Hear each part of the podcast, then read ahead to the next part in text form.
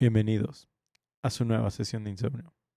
Prepárense para que esta noche obtengan las recompensas que tanto desean, suban de nivel a los personajes o derroten a ese jefe que tanto los ha estancado. Mi nombre es Oscar, alias el Remenet, y como cada semana me encuentro aquí sentado con mi querido amigo, la deidad o Cessna espacial Paco. Cabrón. Oh, Cessna espa- Osos del espacio.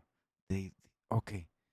Quédense con nosotros para llenar sus horas de desvelo o simplemente hacer su ruido blanco, mientras intentan rescatar a su familia restante de manos de una entidad cósmica criticona. Su- Suena algo de Nintendo.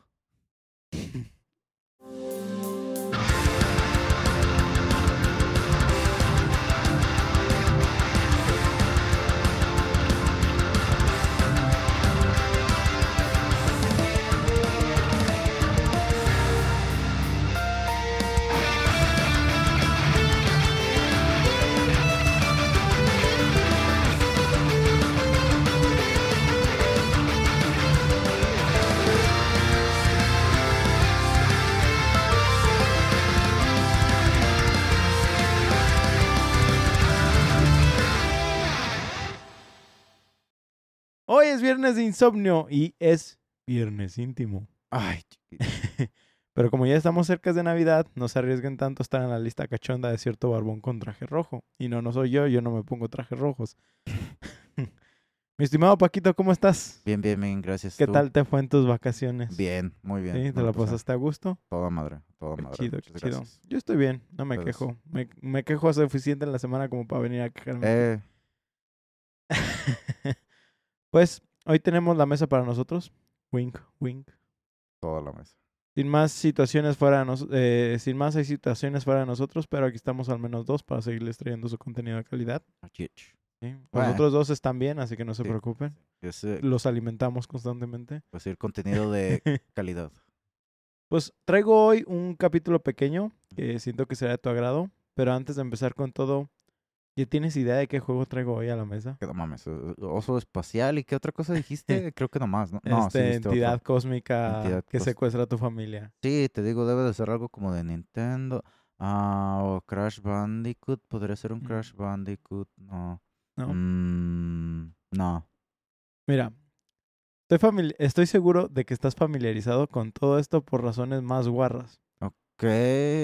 Pero igual, eh, al menos estás en contexto. Así que sin más sin me- ni menos, vamos comenzando con el trasfondo para que el juego de hoy pudiera ser traído a esa mesa. A esta mesa. Ay, de esa mesa. A esa mesa.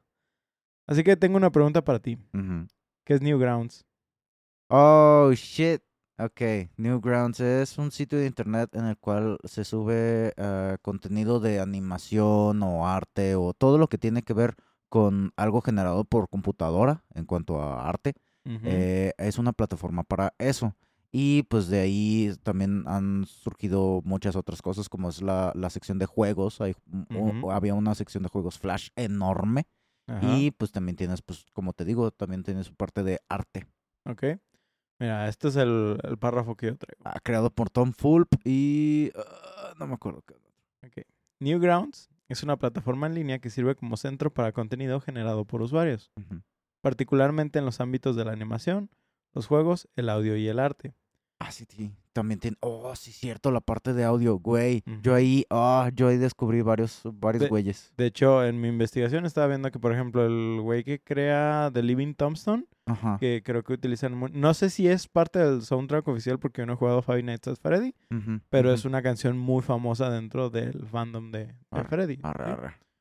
Este, Newgrounds ha desempeñado un papel importante en los primeros días del Internet, proporcionando un espacio para que los creadores independientes muestren su trabajo y fomentando una comunidad vibrante. Güey, eso desde el pinche 2000... Antes. Antes, vergas. Su origen viene desde 1991, cuando Tom, Tom Fulp y su hermano Wade Fulp comenzaron a colaborar en varios proyectos creativos. A Tom le interesaba la animación y quería compartir su trabajo con un público más amplio. Es así que en 1995 Tom creó un sitio web personal llamado Newground, que de hecho eh, en varias partes como de la investigación y de hecho creo que está en la porque Newgrounds tiene su propio wiki también. Sí. Este eh, decían que empezó el sitio subiendo cómics que él hacía Ah, de cosas no sé, de juegos que, que le gustaban, Ajá. Pero el nombre de Newgrounds viene de su afición al Neo Geo, Ok. oh, que Neo es de Geo. New y Grounds es Geo en, creo que en latín. Ajá, Geo es, Ajá. eh, Gea es tierra, Ajá, exactamente. y que es nueva tierra. Ajá, entonces Ah. Nueva Tierra, ese es el, el- el origen. Güey, es Sí. Terra Nova, güey. prácticamente. Eh, ah, ah, y pues creó este sitio para alojar sus animaciones. Mm. Término Newground se refería a la intención de Fulp de abrir nuevos caminos en el campo del entretenimiento en Internet. Inicialmente el sitio se centró en las propias creaciones de Tom, incluidos juegos y animaciones Flash. A medida que más creadores comenzaron a contribuir con su contenido, el sitio web evolucionó hasta convertirse en una plataforma más amplia de gama de contenido generado por los usuarios. Tom Fulp, reconociendo el potencial de la plataforma impulsada por la comunidad, transformó Newground en Newgrounds. Ajá. ¿sí? Porque antes sí estaba separada, ahorita Mm. ya es la, palabra sola. junta y ya es en en plural. plural. Ujú. El sitio, ay, este, tuvimos aquí un error de... Cuchín. El sitio amplió su alcance para incluir varias categorías como juegos, películas, audio y arte. Mm. Una de las características clave que contribuyó a la popularidad de Newgrounds fue el portal Flash. Sí. Con el auge de la tecnología de Adobe Flash, eh, Newgrounds se convirtió en una plataforma destacada para animaciones y juegos. Eh, este portal permitió a los usuarios enviar y compartir sus creaciones, lo que llevó a la proliferación de contenido generado por usuarios de este sitio. Vaya que había, güey. O Así es. Era una comunidad enorme y la Es. cantidad de proyectos, bueno, es, y la cantidad de proyectos así de, bueno, no solamente, o sea, la magnitud de los proyectos que se manejaban, que se manejan en este sitio es impresionante. Sí, no, y neta que te puedes perder horas y horas nomás, dependiendo de la categoría que busques, pero te puedes perder horas y horas. Sí. Eh, Newgrounds introdujo un sistema de calificaciones y reseñas de usuarios, lo que permitió a la comunidad interactuar y evaluar las presentaciones. Este sistema ayudó a resaltar contenido popular y bien recibido, contribuyendo a la reputación de la plataforma para mostrar trabajos creativos y entretenidos. Newgrounds desarrolló un fuerte sentido de comunidad, con usuarios interactuando a través de foros, comentarios y proyectos colaborativos. El sitio facilitó conexiones entre creadores, lo que dio lugar a numerosas colaboraciones y proyectos compartidos. Que en un origen eso era, no sé si te acuerdas, hubo un boom de foros, de un montón de cosas. Sí. En, entre los principios de los 2000, esto, todavía como que hasta el 2010 todavía Sí, había, había un ciertas- auge en foros. Ajá. Pero incluso, por ejemplo, las páginas de fans de Facebook, ese era su propósito ajá, también. Ajá. Sí, yo recuerdo que llegué a administrar uno que otro foro por ahí. Este, entonces, o sea, sí, sí era como el boom en ese momento del internet. Sí. Y aquí que podías como concentrar, no era nada más como un foro de plática, podrías subir contenido multimedia y, y que otros lo disfrutaran, pues Sí, sí, era, sí. era otro rollo, ¿no? Sí, sí, sí. Y me acuerdo que una de las cosas que tienen también estos güeyes, o sea, referente a todo lo de la interacción con la misma página, es el, ah, tenían un sistema como de logros. No solamente en la cuestión de que, ah, de, pues, cuánto tiempo llevas en el sitio, de cuántos posts has creado, cuántos, este, cuántas veces te han, ah, ¿cómo se dice? Te han Mm, dado, te han dado, eh, te buen puesto- rating. Ajá, cuántas veces te han puesto en la front page, cosas por el estilo. Ah, también tenías cosas, o sea, de que los mismas, las mismas animaciones que hacían los güeyes, los mismos juegos que subían los, los usuarios, este, le podían poner logros. Ajá. Y de ahí, pues también, también eh, todas esas cosas aparecían en tu perfil. Y era, pues, es- er- era toda una sección lo de tu perfil. Exacto. A lo largo de los años, Newgrounds se enfrentó a desafíos, incluidos cambios en la tecnología y cambios en las tendencias de Internet. El declive de Adobe Flash en favor de tecnologías más nuevas planteó un desafío importante para una plataforma que se había convertido en un sinónimo de contenido de esa tecnología. Sin embargo, Newgrounds se adaptó adoptando, se adaptó adoptando HTML5 y otras herramientas para garantizar el alojamiento continuo de contenido generado por el usuario. Mm. De hecho, todavía hay páginas que han tratado de rescatar muchos de los juegos Flash porque había muchas joyitas dentro de ahí. Pero sí, o sea, no, por, e- no porque se cayó Flash dejaron de, de- de crear contenido, al contrario, pues buscaron cómo adaptarse y han sobrevivido. Es de los pocos sitios que es tan viejo y todavía sigue funcionando. No manches, o sea, desde los noventas, o sea, pinche, o sea, ya, ya cumplió, ya, ya dieron sus 30 años, ¿no? Sí, fácil. Verga.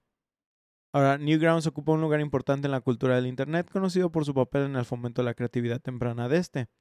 Muchos animadores, des- desarrolladores de juegos y músicos de renombre comenzaron sus carreras en Newgrounds.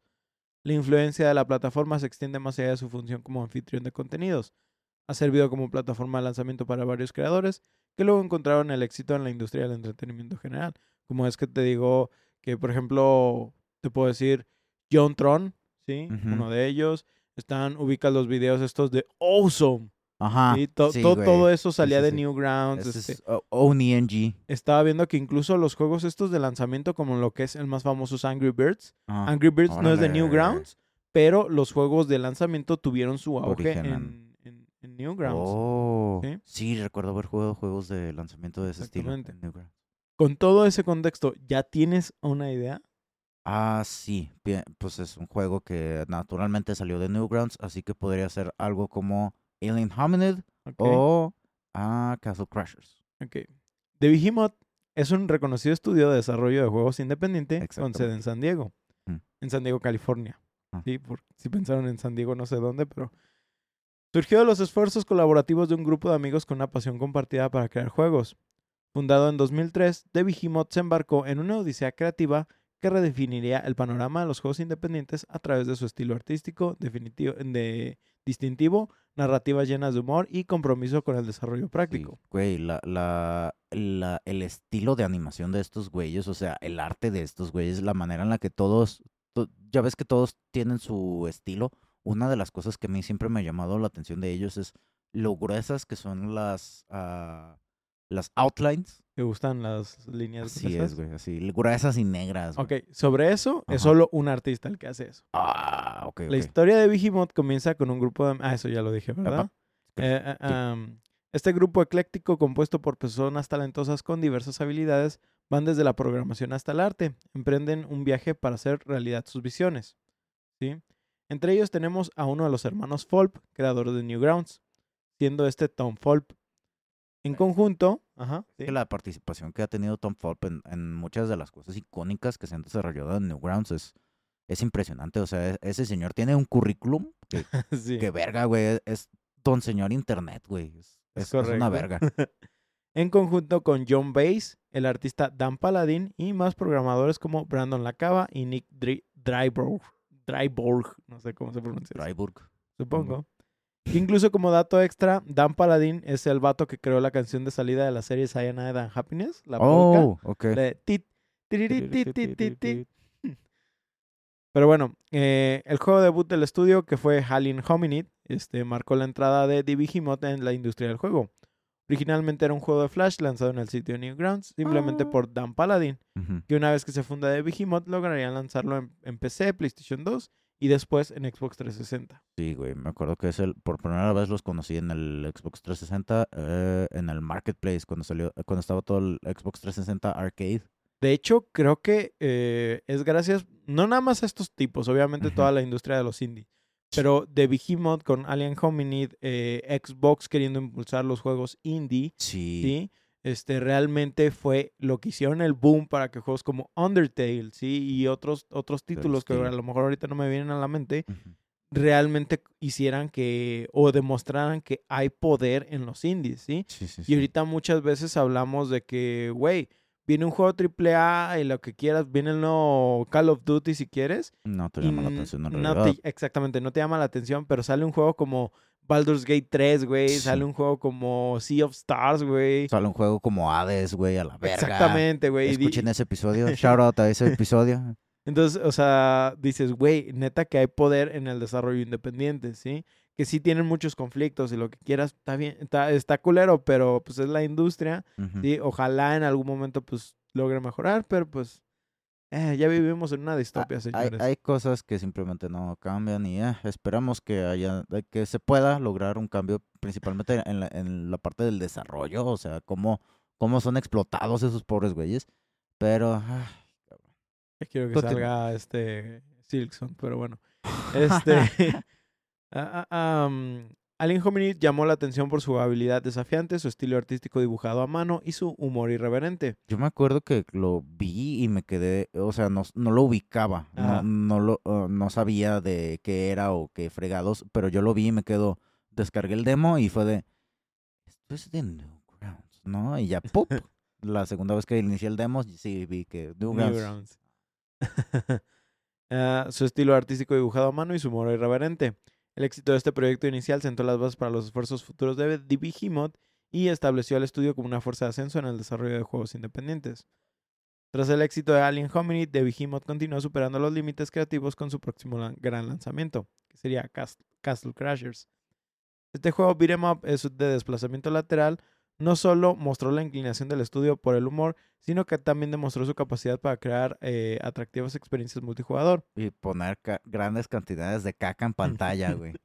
Castle Crashers se convirtió en un éxito comercial y de crítica, solidificando su posición de Behemoth en la escena de juegos independientes. Sí. Sí. Es, que los dos fueron juegos muy buenos, o sea, son juegos muy buenos que, o sea, como platformers de 'em- bueno, en el caso de Alien Hominid tienes tipo shoot 'em up de plataforma y en el am, en Castle Crashers tienes un beat 'em up, o sea, son son fáciles de acceder a ellos, o sea, fáciles de entrarles, pero ya que estás en los chingadazos te cae el 20 de que, güey, estos no son juegos fáciles. Sí, sí, lle- llega un punto donde o ya dominaste el juego o... O te domino a ti, güey. Pero también son juegos cortos, güey, así Sí, que sí, sí, dentro de son todo- llevaderos. Ajá, son, son juegos que puedes disfrutar. Y Y la lo- neta, por ejemplo, en el caso de Castle Crashers, pues es un super juego multijugador que incluso lo pueden jugar en el Switch actualmente. Güey, la manera en la que eh, tiene toda la integración del multijugador, de, de que tienes tus personajes y que los puedes meter en el mundo de otros. Y, eh, güey, o sea, eso era, ah, para su momento era algo revolucionario.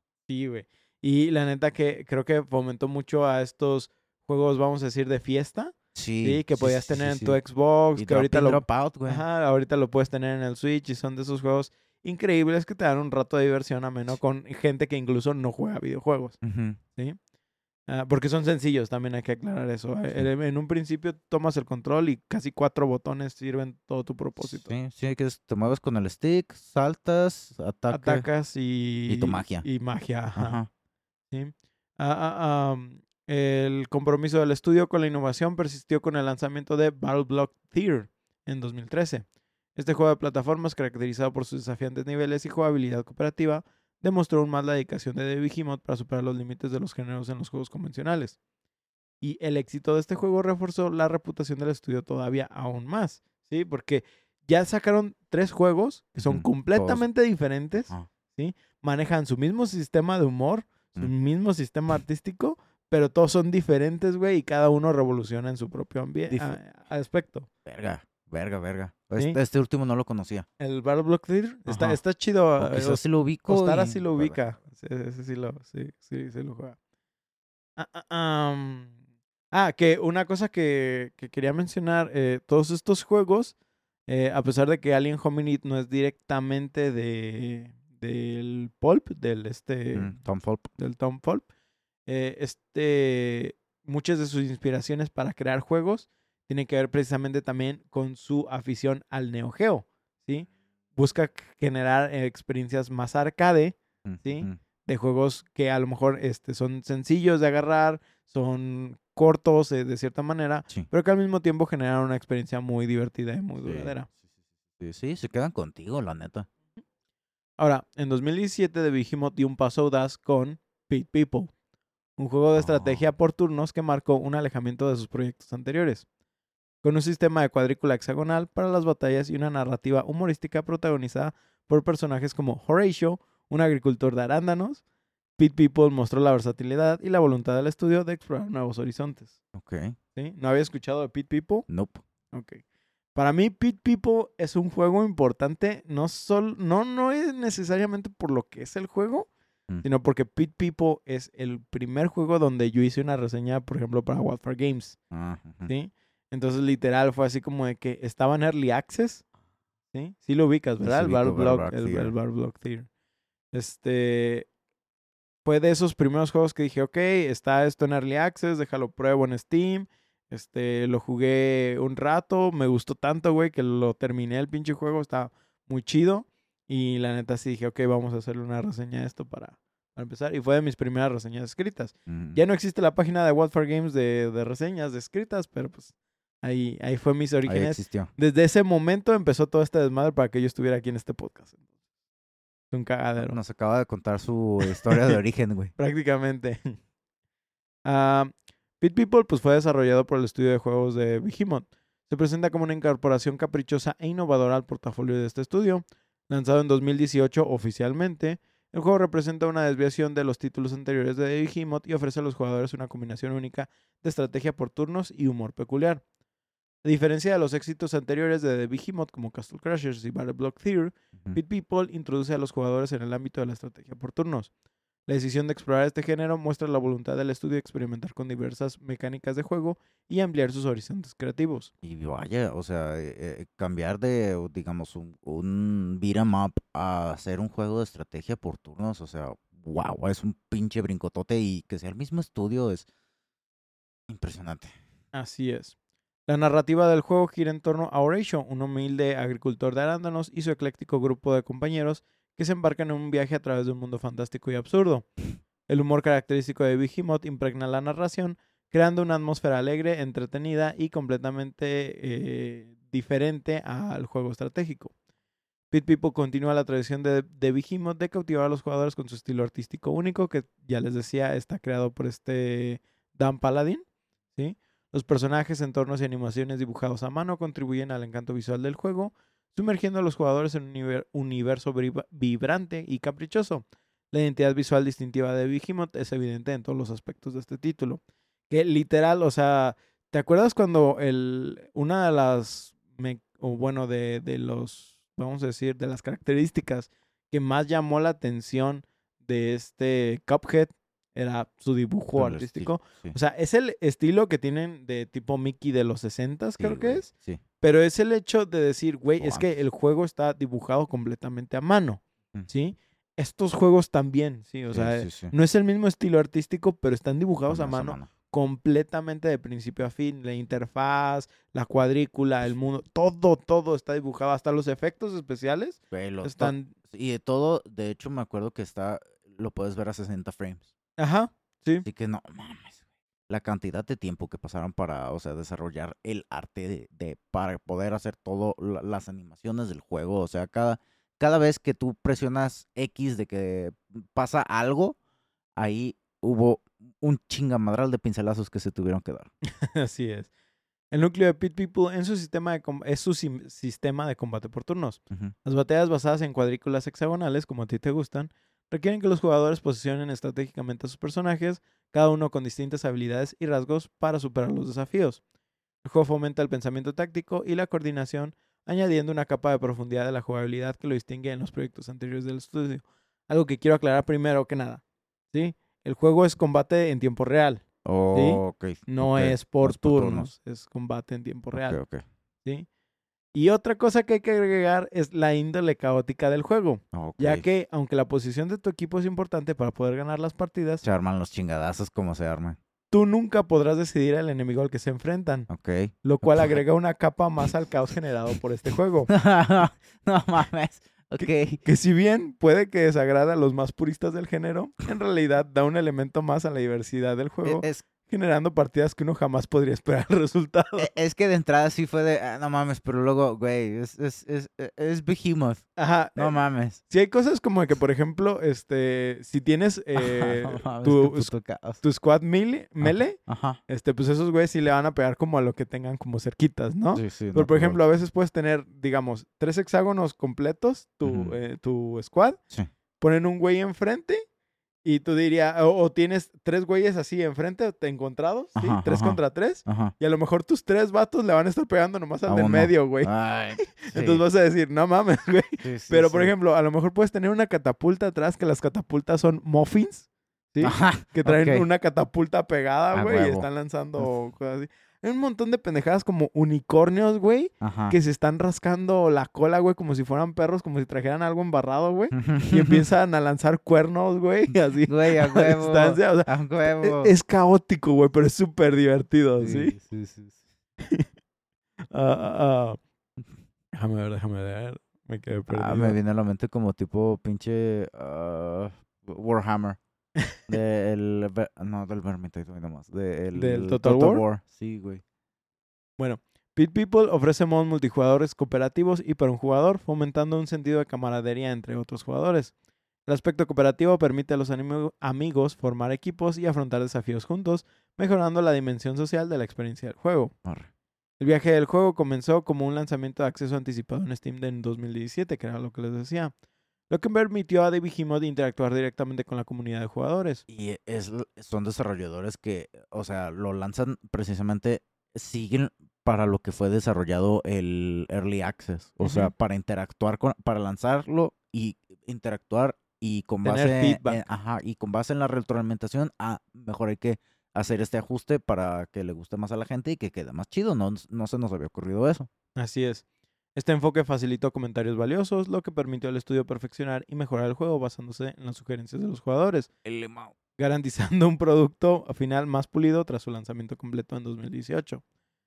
Después del lanzamiento, The Behemoth continuó brindando soporte a Pit People con actualizaciones periódicas, solucionando errores e introduciendo contenido nuevo y manteniendo una experiencia del juego dinámico. A huevo. De hecho, estaba viendo, por, por ejemplo, en la página de Steam, ya ves que tienes como tu comunidad. Sí. Este, el último evento de la comunidad ya fue hace dos años, fue en el 2021, noviembre del 2021. Ah. Pero, o sea, ya estamos hablando de que tres años después de su lanzamiento, cuatro si consideras el 2017, este, estuvieron sacando contenido. De hecho, ¿te acuerdas cuando el meme del perro del doge se hizo como auge? Ajá. Sacaron hasta skins específicos de, de doge. De. Sí, y, cre- y creo que eran gratis, pues, o sea, ni siquiera era como que te lo cobraran. Sí, este, eh, fuera de eso tenían muchos eventos de la comunidad, hacían enfrentamientos, este, para ganar torneos de dinero y un montón de cosas así. Actualmente todavía vi que hay comunidad activa, pero pues ya no sobrepasa de los 100 jugadores, este, Mm. eh, al día, pues. Aunque de todos modos, Sin embargo, 100 es bastante, ajá, 100 güey. o jugadores sea, para un juego de estrategia sí. del 2017 todavía Sí, es, manches. mucho.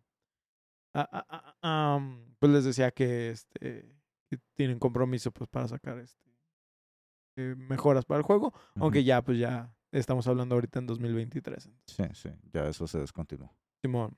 Em, la historia del juego comienza cuando un oso gigante que viaja por el espacio chocando contra el planeta este, provoca el caos y la ruptura este, de, de todo. De hecho, la razón por la que la cuadrícula es hexagonal es porque eh, son como las grietas que dejó el oso. ¿Sí? Es la justificación del lore. Salud. Gracias. Este, este oso captura al hijo de Horacio, que se llama Pipistrelo.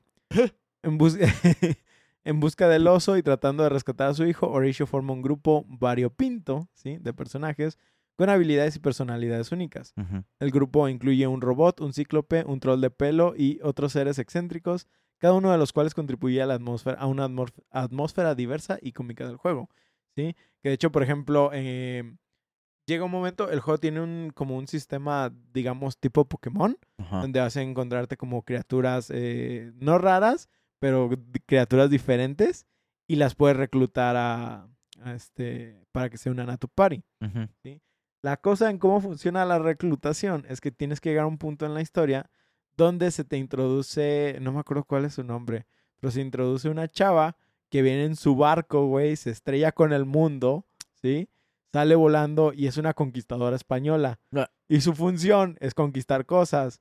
Y para hacer eso, güey, les lanza redes y los captura, güey, y los, los obliga a que sean parte de su equipo. Y una vez que la reclutas, pues ya puedes empezar a reclutar a otra gente, güey. Ahora eres parte de la Inquisición. Sí, güey. Así es como funciona todo. Este, Así ob- debería de funcionar en la vida real, güey. Obviamente hay un montón de cosas eh, de, de ese estilo. Les decía los unicornios, güey, los huevo. cupcakes catapulta. Este, luego, por ejemplo, eh, el, el oso está constantemente narrando la historia del juego. Ajá. ¿Sí? Pero obviamente está haciendo comentarios de que no, no deberías hacer eso. o vete a la verga, no me gusta eso. o no sé, o sea, e- es humor que si quieres decirlo en algún punto puede parecer humor como de secundaria, Sí. pero de cierta manera todavía está activo, es vigente. sí. No lo sentí, recientemente le di como una rejugabilidad y no lo sentí que fuera, por ejemplo, ofensivo en, en algún punto. Entonces, siento que todavía es muy, digamos, moderno. el Ujú, juego. ujú. Y e- es un humor que hasta cierto grado, como lo dices, o sea, es un humor pues inmaduro de secundaria, pero es un humor que tiene, tiene mucho encanto en la manera en la que lo manejan. O Ujú. sea, por lo que dices de que, que no es ofensivo. Por ejemplo, en el Castle Crashers me acuerdo que eh, que lo que mencionaba yo, de que muchas veces eh, lo que se maneja es un running gag en el juego, es que cuando aparece algo que asusta a la gente, o animales, o sea, se cagan de y nomás es de pero bien cabrón, y o sea, de que van corriendo y se cagan, güey, y es de güey, no mames, qué pedo. Y te da risa, güey, cada vez que pasa te da risa, o bueno, por lo menos a nosotros nos daba risa cada que pasaba. bueno, Pete, perdón. Salud por eso. Pete People es conocido por sus giros absurdos e inesperados en la trama, así como por su versión satírica de varios elementos del juego y la cultura pop, porque recordemos que pues, Sí. estos juegos estaban muy inspirados en eso. El juego no se toma demasiado, demasiado en serio a sí mismo, incorporando humor tanto en los diálogos como en los escenarios que se encuentran los jugadores. El objetivo general es que controlemos a Horatio y su equipo mientras navegamos a través de los desafíos de la aventura y participemos en las batallas, mientras descubramos los misterios del mundo y el oso espacial gigante, que a propósito se llama Joseph. Joseph. Ah, Sí. Es un Joestar. Ah, la combinación de juego estratégico con una narrativa poco convencional contribuye al encanto único de Pit People, convirtiéndolo en una experiencia atractiva y entretenida para los jugadores que aprecian un enfoque alegre y humorístico para la narración de los juegos. Dentro del juego iremos descubriendo un montón de personajes igual de irreverentes que el oso y Horatio, que cada uno cuenta con sus propios perks tanto como cómicos como de batalla. Si bien Pit People puede haber alcanzado el mismo nivel, puede no haber alcanzado el mismo nivel del éxito comercial que algunos otros de sus títulos anteriores, eh, sus cualidades únicas y su diseño creativo y su atractiva jugabilidad lo convierten en una experiencia que vale la pena para aquellos que aprecian los juegos de estrategia por turnos llenos de humor. A pesar de cualquier consideración comercial, el juego ofrece una aventura distintiva y divertida que puede resonar entre los jugadores que buscan algo diferente en el panorama de los videojuegos. Actualmente no me fijé cuánto está en- de precio en Steam, pero no creo que pase los 200 pesos. Según yo lo puedes comprar también para Xbox todavía.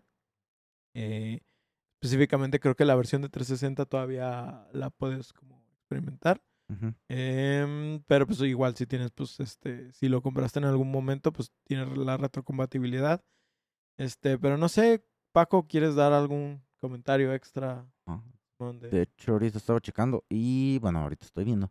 Y cuesta 20 dólares o lo equivalente aquí en México, bendita o sea la- el cambio en Steam, que serían 186 pesos. Sí. Son 186 pesos hasta ahorita, así que en una venta, supongo fácil lo puedes encontrar en un, en un 60% de descuento. Estoy y seguro de que lo puedes encontrar hasta con 75% de descuento, güey. Vámonos. Sí, Entonces, es, eh, es Steam, güey. La, la neta Sí. chulada por Steam. juego de 40 varos, güey, a huevo. Y son juegos, o sea, te encuentras como, como joyitas como esta, así, en, las ventas de Steam, que no manches. Son, son juegos, como, como lo decimos desde un principio, que son juegos indie que no, por tener un equipo más pequeño, de repente existía el, el estigma como de que, "Ay, es que estos juegos no, no, van, no va a estar tan chido porque pues no, no, no es tanto tiempo, así que no vale la pena comprarlo o algo por el estilo. Yo antes era de ese, de ese tipo de pensamiento, pero después encuentras juegos como este que te abren la, la vista a que, güey, no manches, aquí encuentras toda una experiencia diferente y eso es lo que son estos, estos juegos, como lo mencionas.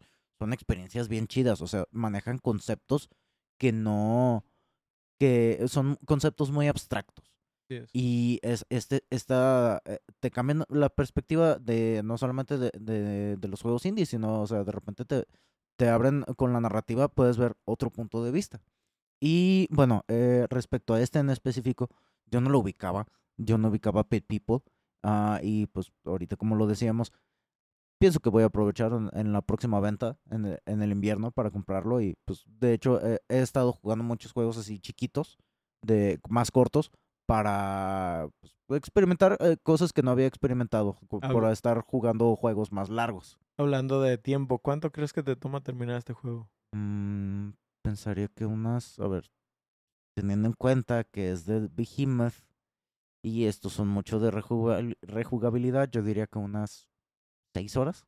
¿Seis horas es correcto? Seis horas es para terminarlo. Ajá. Y creo que al menos 20 como para sacar sí. todo, güey. Yeah, Sí. Sí, sí. Aparte de que tiene el modo de... eh, tiene un modo arena, Mm. ¿sí? Donde literal tú te metes y es, es caos, güey. O sea, es nomás métete a los chingadazos, güey. Entonces eso está chido. Tanto en modo multijugador como en modo, este... Mm, cierto, player. sistema Porque incluso si, por ejemplo, si ustedes dicen, este, eh, ya, es, ya es viejo el juego, ya dejaron de darle soporte y lo que quieras, sí, pero los servidores de Steam, o sea, siguen siendo peer-to-peer, entonces Ajá. no afecta en nada, no, no han cerrado servidores, entonces puedes seguir jugándolo con tus amigos sin ningún problema. Sí, sí, eso es lo chido.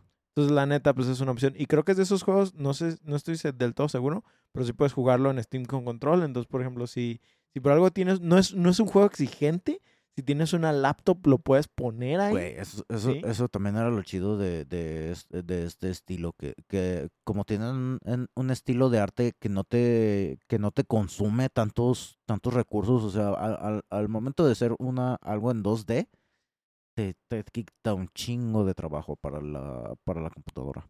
Correcto, y la neta, pues, o sea, si tienen una laptop ahí si quieren viejita, que a lo mejor ustedes son de consola y quieren jugar es- esta clase de títulos, este, la neta, creo que es un juego muy bueno para iniciar. Creo que es de mis primeros juegos de estrategia en PC que, que, que jugué. Y fue de esos juegos que dije, ok, lo de los hexágonos está chido. Este, vamos viendo qué, qué, qué Sí, más, qué más hay. Sí, qué más Sí, sí, sí. Y ya de Sí, pues, ahí, y pues ahí, ahí te tenemos jugando el de Alien ahorita. ajá, y de ahí yo creo que incluso de, de ese te puedes pasar directamente a XCOM, ¿sí? O sea, sin problemas. sí, sí. Y ya de ahí te puedes. Creo, que- creo que también es uno de los aspectos por los cuales este juego eh, no fue el, digamos, el éxito comercial que, que- que tal vez algunos esperábamos. Porque el hecho es de que los otros tres juegos, que es Castle Crashers, Black, eh, Black Block Theater y, este Alien Hominid, dentro de in- que incluso son géneros diferentes cada uno, son géneros más comunes, sí, son plataformeros, son shooter y son este, ¿cómo se llama? El, pues beat 'em up, ¿sí? Que son juegos un poco más comunes. Pero Ajá, son Accesibles. pero un juego de estrategia creo que no supieron a qué, ni- a qué nicho le estaban pegando, ¿sí? Y realmente solo los fans de, de, de, de Behemoth. Behemoth, pues realmente quisieron experimentarlo. Y la verdad es que siento que eso es una pérdida porque siento que a pesar de que es caótico y no más divertido, es un muy buen juego de estrategia. Yo recuerdo haber estado así por primera vez analizando así como de que, a ¿Cómo ver, este güey tiene esto, mejor... la- Ah, porque les puedes equipar cosas. Eh, Entonces hay cosas le ca- le ridículas. Como por ejemplo, me acuerdo que puedes cambiarles el, el cabello a los cupcakes y tenía uno de arco iris y cosas así. O sea, son cosas ridículas, pero que a Ridículo, veces güey. dices, eso me aumentó dos de ataque, güey, a huevo, güey. ¿Sí? Y ya cuando empiezas a ver eso, como cómo se combinan ¿Cómo se esos elementos en, en combate, güey, dices, esto está chido, te empieza a meter un poco más en lo que es los juegos de estrategia. De cierta manera es irreverente, te estás cagando todo el tiempo de risa, güey. Sí, el oso, güey. Yo la neta, el oso, cada que me acuerdo del pinche oso, la cara que tiene, es como de que no mames. Y cada que te está criticando de que, no, Rachel, no hagas esto. Güey, yo estaba cagado de risa las seis horas que me aventé en, en la campaña principal y todavía me acuerdo que aventé como tres horas más nada más en, en el pit, en la arena. ¿sí? Y yo creo que si acaso ponle una hora más explorando extras del juego y cosas así. La verdad es que tuve una experiencia muy divertida por un precio de menos de 200 pesos. Sí, güey. Sí, es un juego que la neta vale mucho la pena, pero sí entiendo que mucha gente le tiene miedo a los juegos de estrategia de esta Sí, categoría. Sí, Sí, es, es- es- son cosas que uno, pues si no lo ha experimentado, se queda así, de, es que puede ser que no me guste y pues ahí ya desperdicié mi dinero. Pero pues yo también, pues gracias a eso, eh, por ejemplo en Steam tienes la función de que si no lo has jugado más de dos horas, lo puedes regresar. puedes en caso de que no regresar, te sí. guste. Pero pues también mm, se entiende, pero pues denle una oportunidad a algo nuevo. Es correcto. La, la neta, yo siento que es una de las experiencias más divertidas que he tenido en lo que es eh, el PC Gaming. Mm. Sí, totalmente recomendado por mí. Les digo, fue mi primera reseña, así que también tiene como, como mucho peso para mí. Obviamente yo estoy hablando un poco de nostalgia, pero realmente siento que fue un muy buen juego. No me esperaba toparme con algo como eso. La primera vez que literal tuve un acercamiento con él fue simplemente porque vi el arte, güey, y dije, güey, eso está cagado, güey. Y de hecho, Pit People fue lo que me metió a Behemoth, ¿sí? Yo no conocía de Behemoth antes. Oh, Ok, ¿sí? ok. Entonces fue como de que, güey, esto está bien vergas. Arre. Sí, entonces, la neta, para mí fue una experiencia muy chida, por eso la vengo platicando. Esperamos que disfrutaran esta historia llena de osos espaciales, unicornios, catapulta y la historia del internet. Recuerden que pueden enviarnos sus comentarios o juegos que quieran escuchar a debufoinsomnio.com o por Twitter e Instagram a arroba debufoinsomnio. También queremos recordarles que este podcast lo pueden escuchar en sus plataformas de Spotify, Google Podcast, Apple Podcast y Acast. Si gustan dejarnos una reseña por medio de alguno de estos servicios, con mucho gusto los leeremos aquí en el programa.